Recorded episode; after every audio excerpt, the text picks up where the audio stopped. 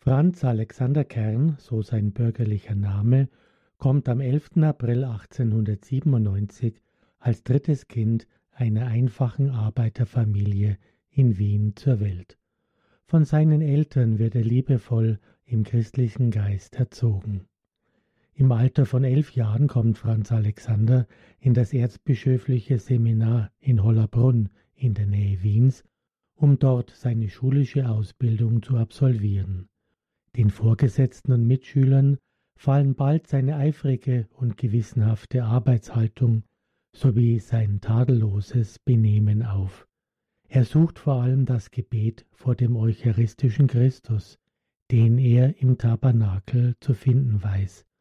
Dort auch verspürt er zum ersten Mal eine Berufung zum Priestertum. Er tritt zunächst dem dritten Orden des heiligen Franziskus bei und weiht sein ganzes Leben der Gottesmutter Maria. Franz Alexander muss im Oktober 1915 nach dem Ausbruch des Ersten Weltkrieges das Seminar verlassen. Nach dem Abitur wird er Soldat in Salzburg und absolviert in Vöcklerbruck die Ausbildung zum Offizier. Als er im Sommer 1916 an der italienischen Front kämpft, wird er durch einen Lungen- und Leberdurchschuss schwer verwundet. Er ist gerade mal 19 Jahre alt. Monatelang schwebt er in Lebensgefahr. Seitdem hängt seine Gesundheit an einem seidenen Faden. Er schreibt dazu in sein Tagebuch Meine Karwoche hat nun begonnen. Nach dem Militärdienst tritt der Leutnant in das Wiener Priesterseminar ein und muss es 1918 schon wieder verlassen. Er muss zu seiner Militäreinheit zurückkehren. Seine Lungenbeschwerden nehmen dann wieder zu. Ein Ereignis soll nun das ganze Leben Franz Alexanders verändern.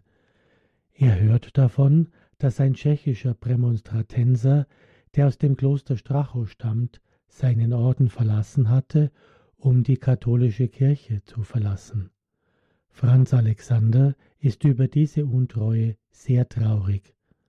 Mit den Worten des Propheten Ezechiel lässt sich wohl am besten zum Ausdruck bringen, was Franz Alexander unter dieser Tat versteht, wenn es dort heißt, wenn jemand aus dem Haus Israel sich vor mir abwendet, dann werde ich, der Herr, ihm antworten, dass ich meinen Blick gegen diesen Mann richte.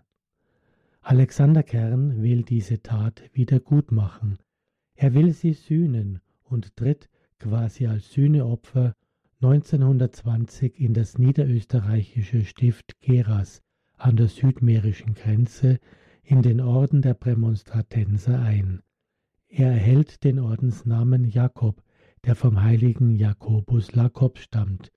Der Prämonstratenser Jakobus Lakobs gehörte zu den Märtyrern von Gorkum, allesamt Welt- und Ordenspriester, die in Gorkum in den Niederlanden die heilige Eucharistie gegen die protestantischen Calvinisten mit ihrem Blut verteidigten und gewissermaßen sühnten.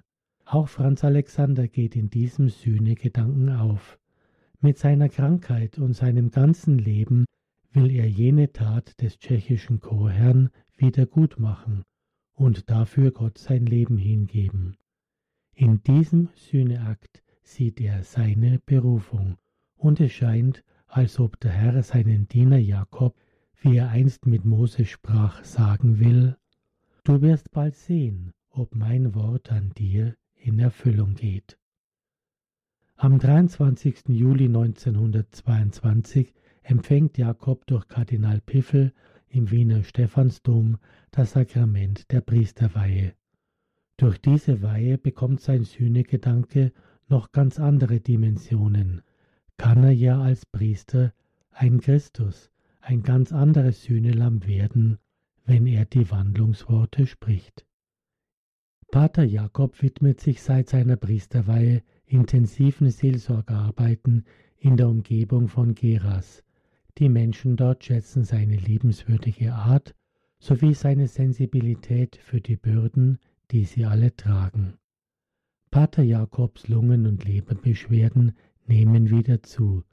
Er erkennt, dass sein Sühneopfer angenommen wird und dass Gottes Wort an ihm in Erfüllung geht. Pater Jakob muss sich mehreren schmerzhaften Operationen unterziehen, jedoch ohne großen Erfolg. Alle seine Leiden erträgt er geduldig. Ja, er entschuldigt sich sogar, dass er allen solche Mühe macht. Seine feierliche Profess ist für den 20. Oktober 1924 anberaumt. Jedoch kommt es nicht mehr dazu, Pater Jakob liegt im Sterben. Als seine Schwester am Vortag die Vorbereitungen für den Empfang der heiligen Kommunion trifft, sagt Pater Kern, Morgen wird dies meine letzte heilige Kommunion sein. Ich werde meine Profess im Himmel feiern. Am 20. Oktober 1924, dem Tag der geplanten Profess, verstirbt der junge Geistliche, gerade mal 27 Jahre alt, im Allgemeinen Krankenhaus zu Wien. Seine Ordensprofess feiert er tatsächlich im Himmel. Jakob Kern starb, weil er einfach Opfer sein wollte mit seinem ganzen Leben.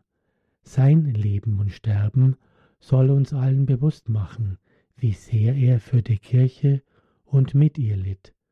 Seine Liebe zur Kirche war so groß, dass ihm die Entscheidung eines Ordensmannes sehr weh tat.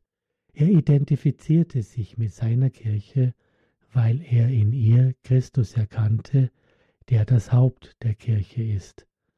Weil seine Liebe so ehrlich und so rein war, hat Gott sein Lebensopfer angenommen.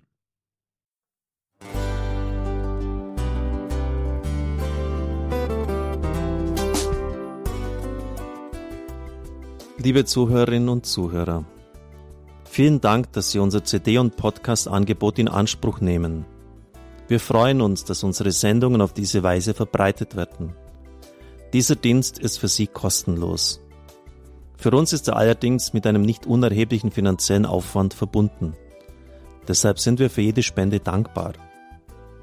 Alle Bankverbindungen unserer Spendenkontos können Sie über unsere Homepage horeb.org unter dem Menüpunkt Spenden einsehen. Dort besteht auch die Möglichkeit, online zu spenden. Natürlich nach den neuesten Sicherheitsstandards. Sie können diese Informationen auch bei unserem Hörerservice unter der Telefonnummer 08328 921 110 erfragen. Ich wiederhole die Rufnummer 08328 921 110. Vergelt's Gott für Ihre Unterstützung. Ihr Pfarrer Kocher.